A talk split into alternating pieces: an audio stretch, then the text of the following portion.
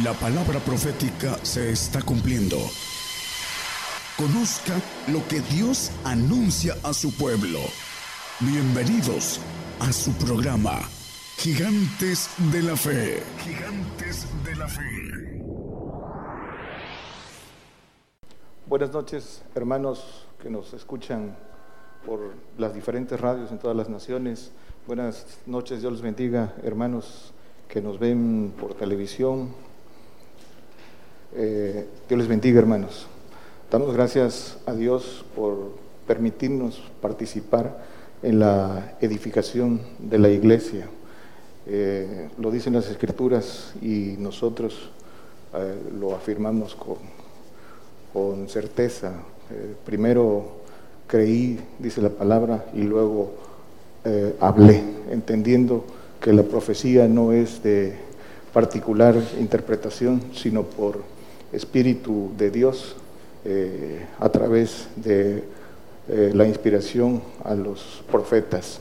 Eso es lo que vamos a compartir hoy, eh, tema profecía, que es presencia de Dios. Es importante edificar en este tiempo a la iglesia para que esté lista, preparada para estar fuerte en el cumplimiento de lo profetizado en estos nuestros días. Vamos a Primera de Pedro 1, 2. Dice la palabra, hermanos, elegidos según la presencia de Dios, Padre, en santificación del Espíritu, para obedecer y ser rociados con la sangre de Jesucristo. Gracia y paz os sea multiplicada. Dice que elegidos por la presencia de Dios. Eh, Presciencia es el conocimiento del futuro. El conocimiento del futuro es de Dios. Solo Dios eh, que conoce, para Él no hay tiempo, conoce el final desde el principio. El de Él es la presciencia, es parte de su naturaleza, de sus atributos, de su omnisciencia, es de Dios la, la presciencia.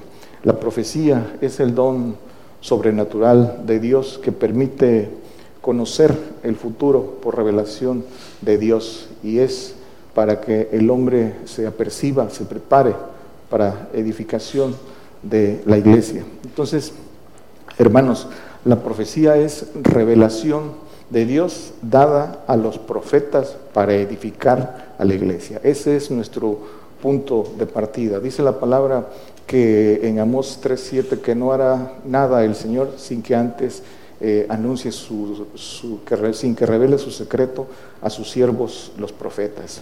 Esta es, esto es lo que dicen las escrituras, es, es una verdad. Eh, no hará nada el Señor Jehová sin que antes lo revele a sus siervos los profetas. Y es importante hacer eh, la diferenciación, hermanos, que nos escuchan, porque luego en las iglesias confunden esto, confunden el, el don de profecía del Espíritu Santo, tercera persona, con el ministerio de profeta, ministerio de profeta dado al hombre, al hombre, no, no a mujeres. Y es el, el profeta que es levantado para guardar al pueblo, para edificar a la iglesia. Y es quien tiene la justicia de Dios, quien conoce, a quien se le revelan los misterios de Dios que son precisamente para obedecer a la fe y ahorita lo vamos a ver a la luz de las escrituras. Entonces, el, futuro Dios lo da a conocer para que el hombre tenga el, conocimiento del, futuro, entonces es poder de Dios y es lo revela a, a sus siervos los profetas para edificar, para que tengan el poder de decisión de elegir lo que conviene. Y lo que conviene al hombre que ha creído en el Señor es obedecer. Dice que elegidos por la presencia para obedecer. Lo que nos conviene entonces se resume a obediencia por la fe. Entonces el conocimiento del futuro es un llamado, es un llamado para todos para obedecer. El propósito de la profecía, hermanos.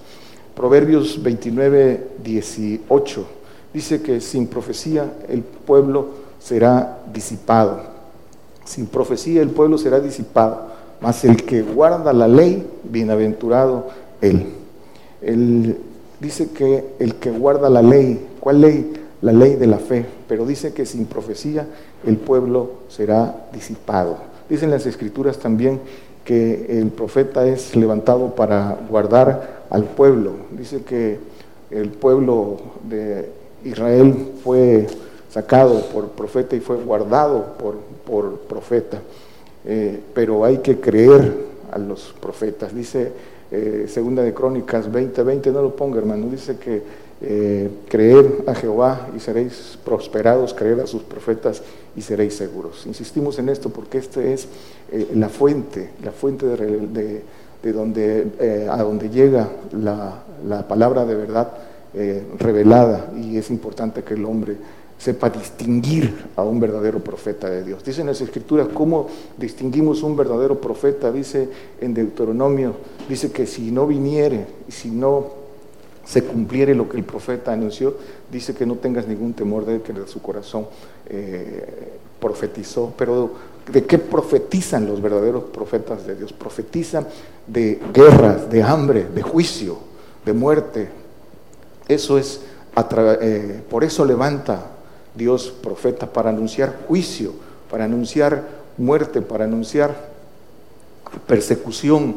Eso es lo que anunciaban todos los siervos en, eh, eh, profetas en el Antiguo Testamento y eran perseguidos y muertos. No va a ser la excepción en nuestros tiempos. Por eso también el Señor dice que eh, dentro de los ministerios que levantó para edificación de la iglesia es apóstoles y profetas. Y sin embargo, aunque lo dicen las escrituras, hay eh, doctrinas de hombres que no creen en lo que, no creen en, profeta en estos tiempos y eh, niegan lo que está escrito, que está como ministerio. Entonces la, edificación, hermanos, es por la fe. Dice primero, primera de Timoteo 1.4, que la edificación de Dios es por fe. Dice, no ni presten atención a fábulas y genealogías sin término, que antes engendran cuestiones que la edificación de Dios es por fe. Dice que, atención, no presten atención a fábulas y genealogías sin término, eh, fábulas diabólicas eh, que engendran cuestiones, eh, profetizan de su corazón con fábulas que el diablo les da, con sueños mentirosos, y lo que provocan es precisamente cuestiones, disensión en la iglesia de Dios. Dice que el Señor yo no los envié. La profecía entonces es para edificar.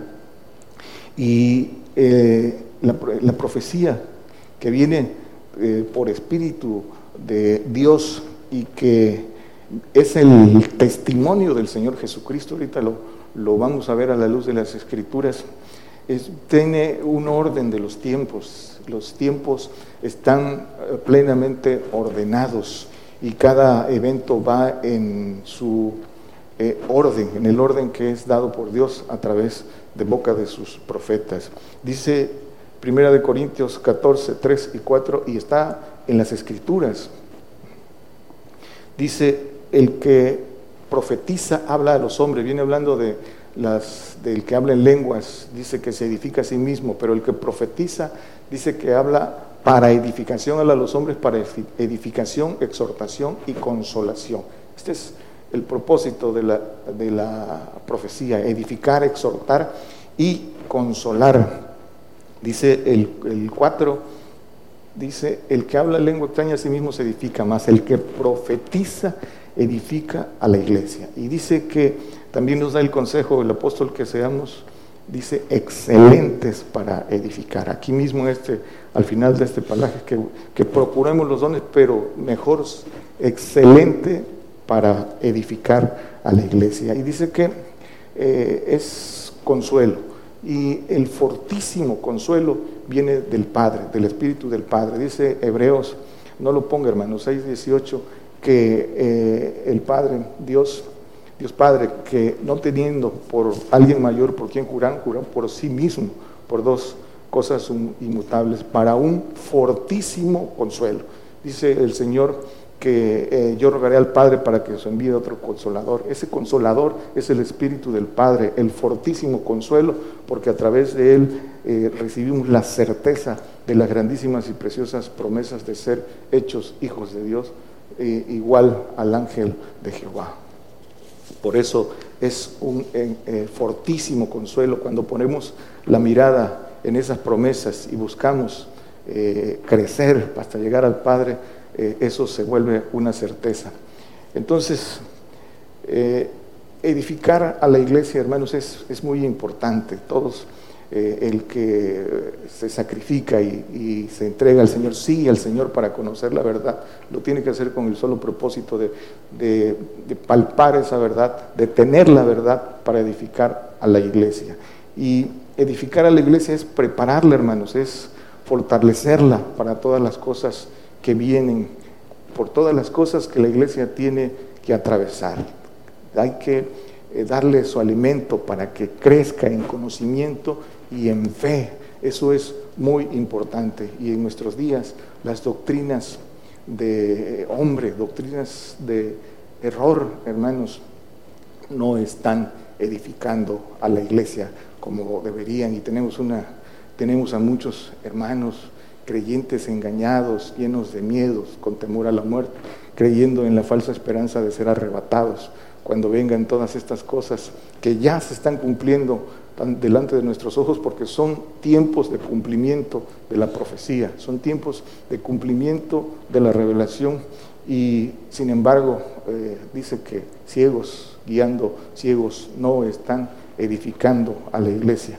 Pero ¿cómo pueden edificarla si son ciegos? No quieren, no quieren entender que viene persecución, hambre y muerte que viene juicio, castigo, y que él dice en las escrituras, en primera de Pedro 4, 16, dice que el, juicio comienza por la casa de Dios, ese juicio que viene para toda la iglesia comienza por la casa de Dios. Y como en el, en el tiempo antiguo, el pueblo de Israel no creyó a sus profetas, antes los mataron y no, no creyeron, fue disipado por, porque tuvo silencio profético. Eh, aquí en, nuestros tiempos el pueblo gentil debe eh, apercibirse, debe eh, buscar la doctrina de Cristo, el verdadero fundamento, debe, saber distinguir la palabra verdadera y no seguir, no dejar ser engañado. Hay que dejar la mentira del diablo, la falsa esperanza de ser arrebatado sin ver muerte y salir al real a padecer por él, porque ese es el consejo de las escrituras, ese es el consejo de Dios.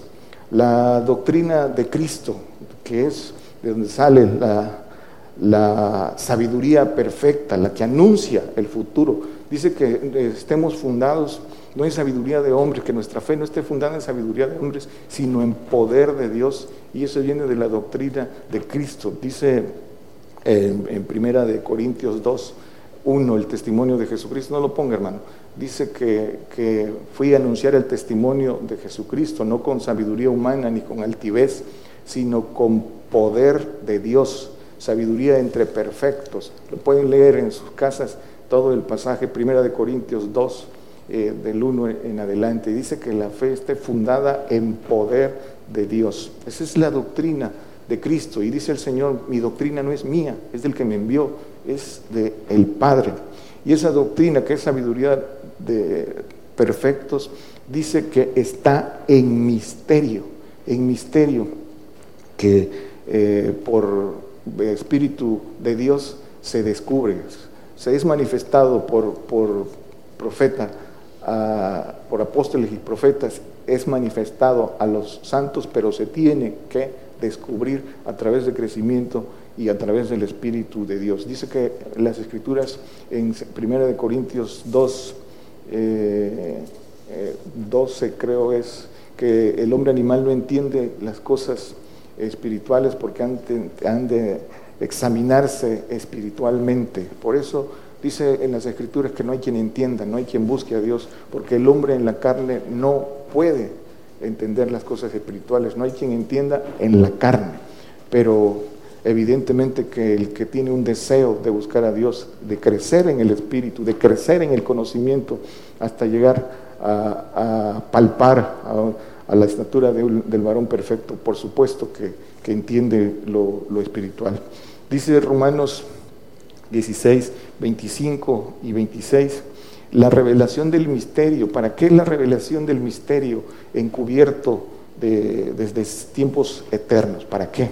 Dice que es revelada, dice que eh, según la revelación de este misterio encubierto, dice el 26, la revelación de este misterio que estaba encubierto, mas ahora por las escrituras de los profetas, según el mandamiento de Dios eterno, declarado a todas las gentes, ¿para qué?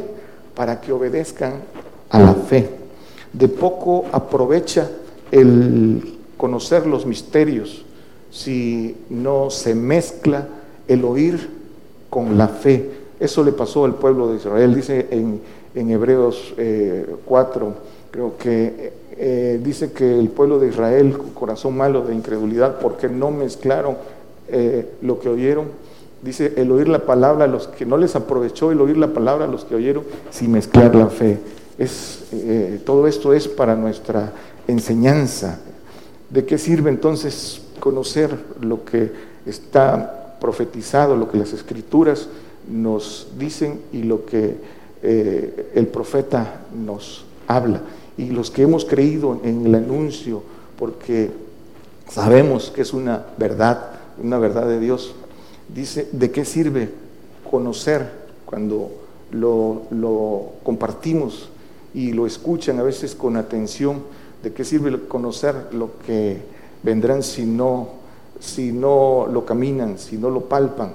Dice que eh, de todas formas están llenos de miedo ante el cumplimiento, se llenan de temor, de temor de las cosas que vienen y sus, los propios eh, dirigentes que son ciegos piden orar por las, porque todas estas cosas que vienen no sucedan, que todo lo que es malo no, no suceda. No saben que se oponen a lo que las escrituras y al, dicen y al plan que está eh, decretado por Dios. No entienden el propósito de por qué vienen todas estas cosas. Todas estas cosas no vienen por sí solas, no vienen eh, sin causa. Todas estas cosas vienen con un propósito de grande bendición para nosotros mucho y, aún más pueblo gentil va a ser disipado por, por no creer en lo que está anunciado y aún que lo está viendo delante de sus ojos se está cumpliendo porque son tiempos de cumplimiento, aún así eh, no cree. ¿Por qué?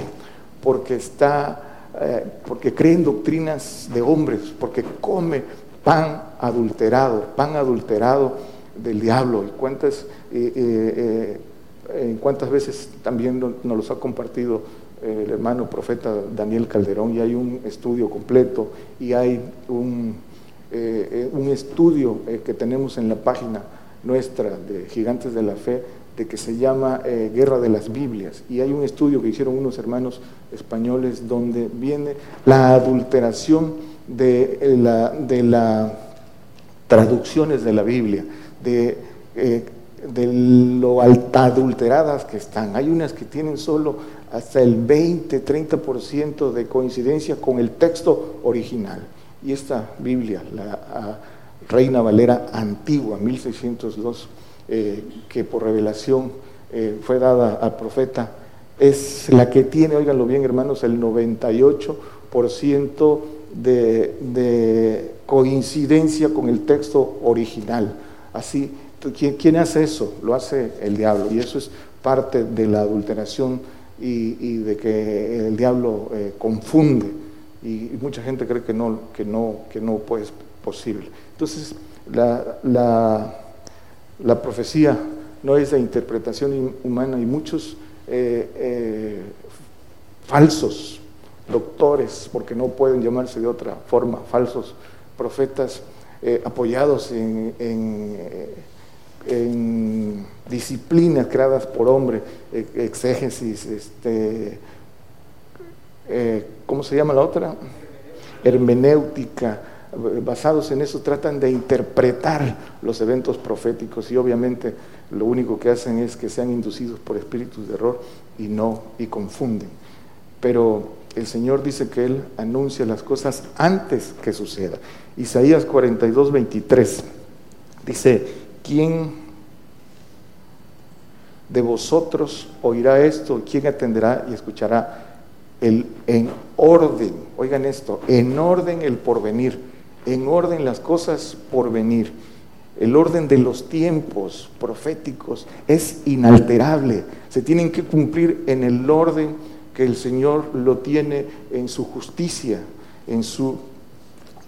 ese es el, el testimonio del Señor y no puede ser adulterado por interpretación de hombres e inducido por espíritu de error. El cumplimiento va a ser en el orden de los tiempos establecidos. ¿Quién atenderá y escuchará en orden el porvenir? Nosotros sí hemos creído en ese orden en el porvenir. Cada evento en su tiempo, gran tribulación, juicio para la iglesia y consumación. Eso es lo primero, hasta, hasta una entera consumación, muerte de los cristianos, Daniel 9, 27. Solo voy a dar la referencia porque no nos vamos a quedar aquí. Eh, eh, la consumación de cristianos y la ira del Señor, la segunda venida del Señor y la resurrección, la primera resurrección de santos y perfectos. El Señor viene a levantar a los que eh, dieron la vida por Él, para que reinen con Él. Dice Primera de Timoteo que si eh, sufrimos con Él, reinamos con Él, si morimos por Él, vivimos, resucitamos con Él. Después de la resurrección de santos y perfectos viene el reinado milenial, donde las escrituras dicen que reinaremos con Él por mil años.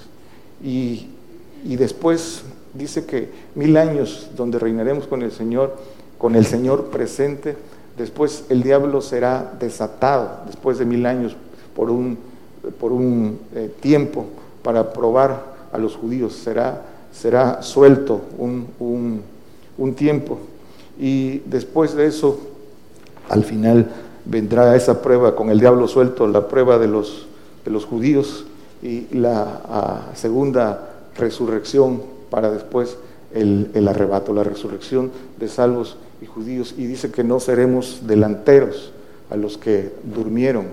Y eh, hermanos, al final es al final de los tiempos el arrebato y, después la destrucción de la tierra. Eso, ese orden no puede, no puede ser cambiado. Las escrituras, hermanos, eh, prometen en nuestros días profeta apocalíptico. El Señor promete profeta apocalíptico para profetizar esas cosas y cumple, cumple, ha cumplido esta, esta parte, pero tenemos que apercibirnos a distinguir eh, esa, ese verdadero profeta apocalíptico que, levantó el Señor hace 30 años y que estas cosas las viene anunciando hace más de 30 años. Tienen eh, casi tres años que se profetizan, que se anuncian por eh, los mismos medios que el Señor puso, no hombre, no mano de hombre, el Señor porque Él eh, cumple su palabra que el Evangelio del Reino sea predicado en todo el mundo para combatir la mentira. Y transmitimos estábamos viendo los números, por eh, más de 654 radios en, una cantidad de 72 países, 50, 63 televisoras y, cada vez es más el alcance, pero es, es mano del Señor. Y dice entonces que el Señor anuncia las cosas en Isaías 42, 9, que el Señor anuncia las cosas antes que salgan a la luz. Si las ¿Para qué las anuncias? Dice el Señor, para que te esfuerces y seas valientes, para que no temas, dice el Señor, no temas que yo estoy contigo, que no temas lo que puede hacer el hombre, no temas a los que matan el cuerpo, antes teme al que puede echar el, alma al, infierno. Pero para eso se anuncian, para que te apercibas, para que te esfuerces, para que seas valiente y para que no temas, para que busques ese, conocer al Padre, ese espíritu que nos hace vencer al maligno. Y esta profecía, hermanos, es importante es el, testimonio del Señor Jesucristo, la profecía de nuestros días. Apocalipsis 19, 10 dice, y yo me eché a sus pies para adorarle y él me dijo, mira que no lo hagas, yo soy siervo contigo y con tus hermanos que tienen el testimonio de Jesús. Adora a Dios porque el testimonio de Jesús es el espíritu de la profecía. El, testimonio, en el testimonio del Señor está la profecía, por boca de Él, ahorita lo vamos a ver. Por eso dice el Señor, mira que nadie os engañe. Dice Mateo 24, en este, en este eh, eh, palabra profética directa del Señor, dice en Mateo 24, 3, a la pregunta que, les hicieron, que le hicieron, 24, 3, dice, y sentándose en el monte de las olivas se llegaron a él los discípulos aparte diciendo, dinos, ¿cuándo serán estas cosas y qué señal habrá de tu venida y del fin del mundo? Dos cosas diferentes. La señal, ¿qué señal habrá de tu venida, coma, y del fin del mundo? La segunda venida del Señor es una cosa, un tiempo, y del fin del mundo es otro tiempo. Esa como marca una diferencia de, tiempo, de más de eh, mil años. Y dice el 4, esto es muy importante, pongan atención hermanos, dice el Señor, mira que nadie os engañe, que nadie os engañe. El 6 dice, y oiréis guerras y rumores de guerras. Esto está eh, eh, cumplido en nuestros días y seguirá cumpliéndose. Mirad, dice que no os turbéis, no tengan miedo porque es menester, es necesario que todo esto acontezca, más aún no es el fin. Esto solo es un corte generacional, pero no es el fin, es la prueba del cristiano. Siete, dice, porque se levantará nación contra nación. También esto eh, se cumple en nuestros días, y reino contra reino. Y oigan bien, y habrá pestilencias y hambres y terremotos por los lugares. Habrá pestilencias y hambres. También se cumple porque eh, eh, no se aperciben que el Señor lo anunció, que las cosas que suceden están escritas y que es necesario, dice el Señor, que sucedan porque nos convienen. Maldito el hombre que confía en el hombre y no pone su confianza en Jehová, que no pone su confianza en Dios. ¿Por qué temen si todo está anunciado? Y ahorita vamos a ver que son necesarias y nos conviene que sucedan. Dice, y todas estas cosas, principio de dolores.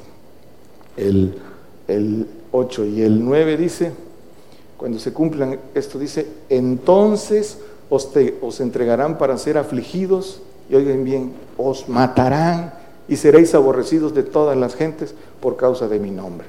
Donde dice que no veremos esto porque la iglesia será arrebatada para que no vea esto. Entonces, lo está diciendo el Señor y dice el 10. Y muchos entonces serán escandalizados y se entregarán unos a otros y unos a otros se aborrecerán. Ahorita mismo en este tiempo lo vemos, cuántos por querer salvar su vida denuncian a otros eh, hermanos que tienen eh, confianza y fe en Dios y saben que que son tiempos de ponerse a cuentas con el Señor, de buscar más a Dios. Son los mismos cristianos que están engañados y en, ignorancia llaman ignorantes a otros. También esto más se va a seguir cumpliendo. Dice el 11, y muchos falsos profetas se levantarán y engañarán a muchos. Ahí los vemos en la televisión y los vemos en internet, esos falsos profetas eh, eh, engañando Recuerdo que el, hermano profeta Daniel Calderón, cuando me tocó acompañarlo a Honduras, eh, predicó a una iglesia ahí y, les daba la profecía de lo que viene y se paró ahí el, hijo del pastor y dice, yo profetizo prosperidad para Honduras, yo profetizo una serie de mentiras. ¿Quién lo movió? Pues el diablo. Y eso, eso sucede cotidianamente pero tiene que, tiene que ser así. Pero dice el Señor, nadie nos engañe porque conviene que así sea hecho. Marcos 13, 7, hablando del mismo pasaje en, el Evangelio de Marcos, dice, más cuando hieres de guerras y de rumores de guerra, no os turbéis, no tengas miedo, porque conviene hacerse así, mas aún no será el fin. Conviene. El Señor dice, me conviene padecer y a nosotros también nos conviene porque de eso depende nuestra gloria. El, dice que el, el, propósito de estos planes de Dios de ser atribulados y muertos. ¿Cuál, es el propósito? Eso es lo importante, porque dice que conviene hacerse. ¿Cuál es el propósito? Eh, eh, debemos conocer y entender por qué vienen todas estas cosas. ¿Por qué vienen? Pues vienen para ser probados, para ser probados de nuestra fe. Dice que la prueba de nuestra fe es más preciso que sea probada con fuego, dice el apóstol Pedro, que, nuestra fe va a ser probada con fuego y conviene hacerse así. Dice que entonces que el propósito de eso es que seamos probados. El galardón, hermanos, es muy grande. Las promesas de Dios son, dice que grandísimas y preciosas. Como son promesas muy grandes, la llama grandísimas, entonces, y el galardón es grande, también la prueba es grande, no es fácil. Por eso lo llama grande tribulación y es para nosotros. Grande, por eso es grande tribulación. Y dice Apocalipsis, eh, hablando de este propósito 7, 13, 14, vamos al 14, dice a la pregunta del anciano, ¿quiénes son estos y de dónde han venido? Dice, yo le dije, Señor, tú lo sabes, él me dijo, estos son los que han venido de grande, grande tribulación y han lavado sus ropas y las han blanqueado en la sangre del cordero. Y dice el 15, dice, por, es, por esto están delante del trono de Dios y le sirven día y noche en su templo, y el que está sentado en el trono tendrá su pabellón sobre ellos. Por esta razón están delante del trono de Dios y le sirven día y noche. Y el cristiano no quiere, muchos, muchos, una eh, gran cantidad, no quieren entender esto, cuál es el propósito de las cosas que vienen.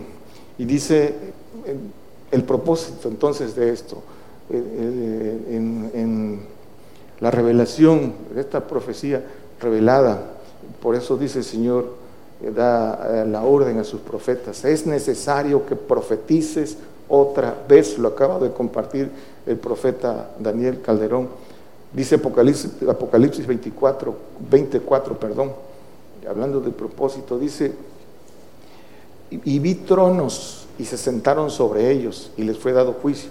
Y vi las almas de los degollados por el testimonio de Jesús y por la palabra de Dios, y que no habían adorado a la bestia a su imagen, y que no recibieron la señal en su frente y en sus manos, y vivieron y reinaron con Cristo mil años.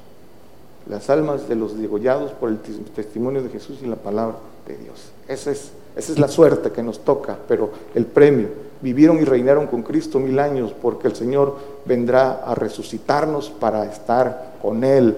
Por eso dice el apóstol Pablo, nosotros los que vivimos, los que hayamos quedado, porque habrá resucitado para reinar con Él. No seremos delanteros. Después, al final, dice el Señor entonces dentro de este propósito, la gloria que me diste, Juan 17, 22, dice, la gloria que me diste les he dado esa gloria que Él tenía y yo la gloria que me diste les he dado para que sean una cosa como también nosotros somos una cosa. Esa gloria que el Señor tenía como hijo de Dios, ese trono de, hijo de Dios que es eh, ángel todopoderoso, ese es lo, lo que nos ofrece, es grandísimo, parte de la naturaleza divina ser como el ángel de Jehová. Eso no cabe en cabeza humana, por eso la prueba es, es grande. Dice el Señor también en Apocalipsis 3:21, dice, el que venciere yo le daré que se siente conmigo en mi trono, esa gloria que tuvo, así como yo he vencido y me he sentado con mi Padre en su trono, por, lo, por su obra, por esa presentación de, eh, la ofrenda de hijos perfectos, esa obra que hizo el Señor, eh, ganó esa eh, gloria, dice que con mi Padre en su trono, ahora está a la diestra del Padre, con una mayor jerarquía. Dice que toda rodilla se doble en los cielos, en, la tierra, debajo de ella, y toda boca confiese que Jesucristo es el Señor, Rey de reyes y Señor de señores. Pero no fue gratuito, fue por la obra que hizo. Y entonces, hermanos, eh, insistimos, dicen las Escrituras, nadie nos engaña. Segunda de Tesalonicenses 2.1 porque es importante ratificar el testimonio del Señor Jesucristo, la profecía. Dice, eh, eh, pero os rogamos, dice el apóstol Pablo, hermanos, cuanto a la venida de nuestro Señor Jesucristo, coma. Aquí es, es, una cosa, la venida de nuestro Señor Jesucristo es un evento y nuestro recogimiento a Él, el arrebatamiento, es otro evento con más de mil años de diferencia. El, hombre las tergiversa, por eso dice el apóstol Pedro que eh, las cartas del apóstol Pablo dice que con la sabiduría que le fue dada de Dios, que los eh, indoctos tuercen, tuercen. Y dice el 3, no os engañe nadie en ninguna manera porque no vendrá sin que venga antes la apostasía y se manifieste el hombre de pecado, el hijo de persecución. No vendrá sin que venga antes la apostasía.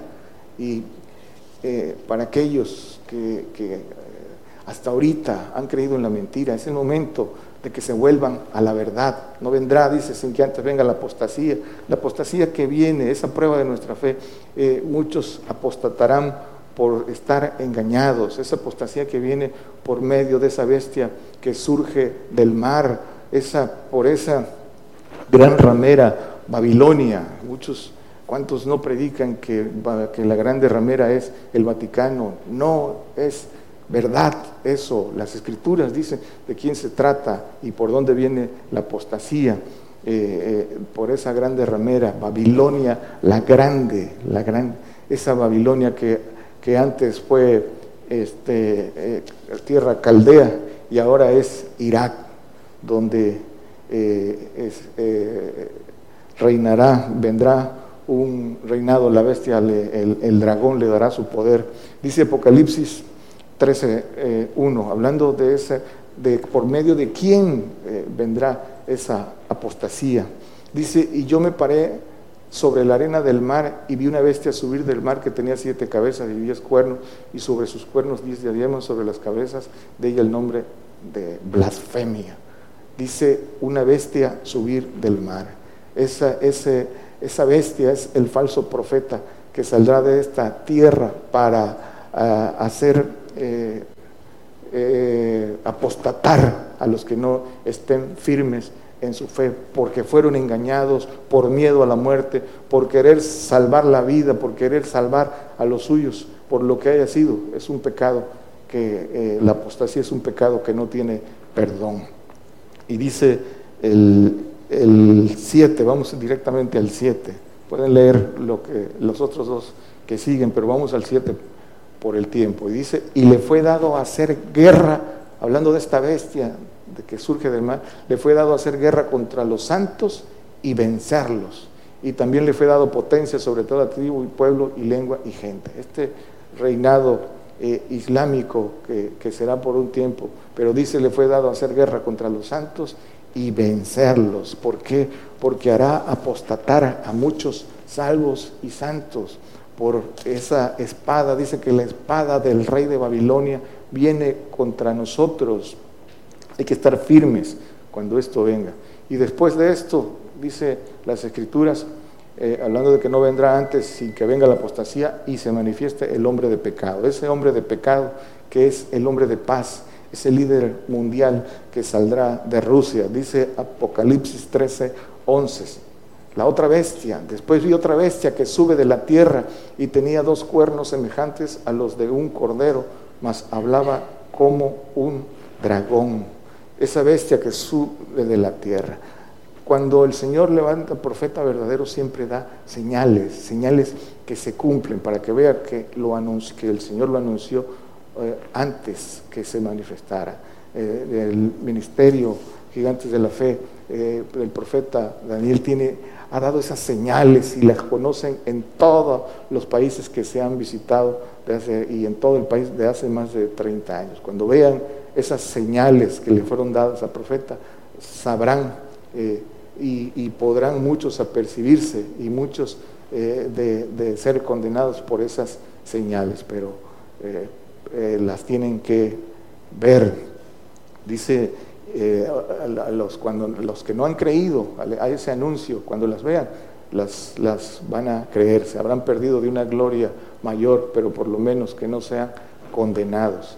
Ese líder mundial que eh, será el arquitecto del nuevo orden mundial que ya se mueve. Dice que el 16, que hacía que todos, a los pequeños y grandes, ricos, pobres, libres y siervos, se pusiesen una marca en su mano derecha o en sus frentes. Y el 17, esa marca de la bestia, y que ninguno pudiese comprar o vender, sino el que tuviera la señal o el nombre de la bestia o el número de su nombre. Esos lo estamos viendo, todos los preparativos, todo, todas las bases para el cumplimiento de esto está delante de nuestros ojos. Hay que apercibirse, se está llegando el tiempo de esto y de que nadie va a poder comprar y vender de la situación eh, eh, de la estructura de una sola moneda, la estructura de que no habrá ya efectivo para que esto se cumpla. Y para poder cumplir tendrán que tener la marca. Y muchos se van a dejar marcar por sobrevivir y no saben lo que eso representa. Eh, así como hay un grande galardón para el que para el que gana, para el que vence, por haberse apercibido, por haber creído, así también hay un gran castigo, un castigo para los que nieguen al Señor. No hay perdón para esto. Dice Apocalipsis 14, 9, dice, y el tercer ángel lo siguió diciendo en altavoz, si alguno adora a la bestia y a su imagen y toma la señal en su frente o en su mano, dice que el 10, este también beberá del vino de la ira de Dios, el cual está echado puro en el cáliz de su ira, y será atormentado con fuego y azufre delante de los santos ángeles y delante del Cordero. Dice que beberá de la ira y será atormentado con fuego y azufre. Y dice el 11, y el humo del tormento sube, para, sube de ellos para siempre jamás. Tormento para siempre jamás. Y los que dieron a la bestia y a su imagen no tienen reposo día ni noche.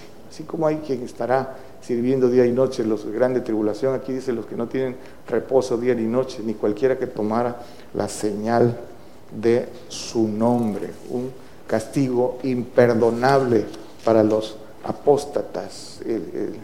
tiene que entender el hombre que, que, que, aunque crea él que Dios va a perdonar este pecado, las escrituras dicen que no, es un pecado imperdonable, está en juego nuestra eternidad tenemos que, son tiempos de cumplimiento y tiempos de ponernos a cuenta con el Señor, de buscar sinceramente, de salir de doctrinas humanas, de doctrinas de hombre, de espíritus de error y apercibirse eh, con la verdad. Concluimos, hermanos, en 2 de Tesalonicenses 2.15, dice, así que, hermanos, estad firmes y retener la doctrina, que habéis aprendido, sea por palabra, por carta nuestra. Ahora eh, esta doctrina que eh, compartimos, los que ayudamos al profeta, al hermano Daniel Calderón, esta doctrina, verdadera doctrina de Cristo, esta doctrina de los apóstoles, este evangelio del reino, hay que aprenderlo bien, hay que aprenderlo como el Señor ha dejado esta doctrina, que la ha dejado con su propio testimonio y con el anuncio del orden de los tiempos, del orden de los eventos proféticos, de lo que dice que es necesario que suceda, porque nos conviene que así sea hecho. Pongamos entonces, hermanos, la mirada en las grandísimas promesas, pongamos la mirada en, en lo alto, dice que no pongamos la mirada en lo terreno, pongamos la mirada arriba, donde las cosas son permanentes y no aquí en la tierra, donde todo es pasajero. Es el tiempo de cumplimiento, hermano.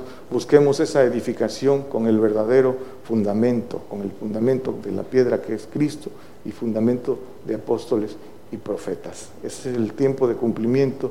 Dice Apocalipsis, terminamos 1.3, bienaventurados los que creen, el que lee, los que oyen las palabras de esta profecía y guardan las cosas en ellas escritas porque el tiempo está cerca, el tiempo ya está aquí, el tiempo nos ha alcanzado y es tiempo de redimir el tiempo, es no hay que perder el tiempo. Es lo que el consejo que nos da el apóstol Pablo, redimir, redimamos el tiempo. Hoy, hoy es el día. Dios le bendiga, hermanos. Por el día de hoy hemos conocido más de la palabra profética más permanente que alumbra como una antorcha en un lugar oscuro hasta que el día esclarezca y el lucero de la mañana salga en vuestros corazones. Esta ha sido una producción especial de Gigantes de la Fe.